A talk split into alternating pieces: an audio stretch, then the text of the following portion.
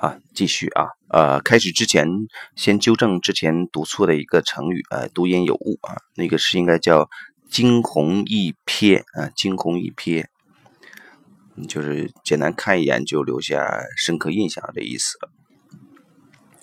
呃，这章是讲啊，就这一段是讲呃，良知是系统的指南针。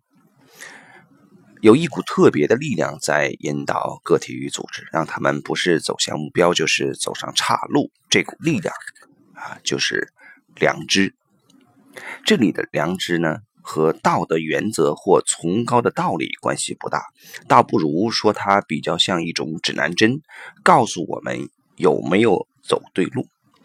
我们的系统良知会给我们一种社会方向感，但它不是告诉我们善恶的道德感，而是会让我们感觉我们在这个环境里有没有走对方向。啊，关于呃系统良知如何运作啊，是之前啊伯特海灵格著作里边有详细的一些呃论述。系统良知给人方向感，而非道德上的评断。这个精准的内在指南针会指出实质的北方，但与道德无关。在不同的企业系统中，正确的方向，也就是所谓的北方在哪里，可能十分不同。在一个传统德国的小家族企业里，这个系统对北方方向定位可能指向守时、确实、愿意为公司努力。因此，守时与确实、应该自愿工作、加班不收加班费等价值观是这个系统的做法与目标。我们想要达成什么？想要准时把精致的货物交到客户手中，我们要如何做到？每个人都要付出最大的努力及投入。虽然极度努力和投入。有没有效率，能否带来经济上的收益，还存在质疑。但重点不在这里，在这间公司里，决定什么是北方的价值观，不是效率。这间公司里的所有人，从最年轻的实习生到最上位的老板，无疑在系统上都要一致。因此，在这个系统里，不管是谁，如果自愿在晚上和周末工作，他就会感到良心清白。如果上班时间，悠悠哉哉地休息，他就会良心不安。这并不奇怪，因为我们的社会普遍接受上述的方向感，它已经植入了更大的系统网络里。再举一个黑道系统的例子，与上面的例子做个对照。系统良知并非道德评判，不是无道德啊。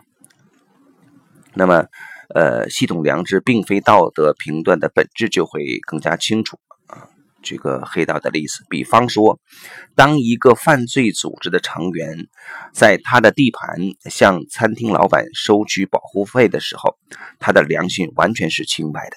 他的目标与做法直指他系统里的北方，因为，呃，除了分到钱外，他的同事或老板也可能拍拍他的肩膀，表示你做得很好，你是我们的一份子。在上述两种情况中，良知运作的方式没有丝毫不同。不计代价，只求归属。能归属一个团体，就表示能生存。我们的行为里，呃，储存着不同的演化阶段，而对于归属的渴望遗传自我们动物王国的始祖。离我们最近的亲属是哺乳类。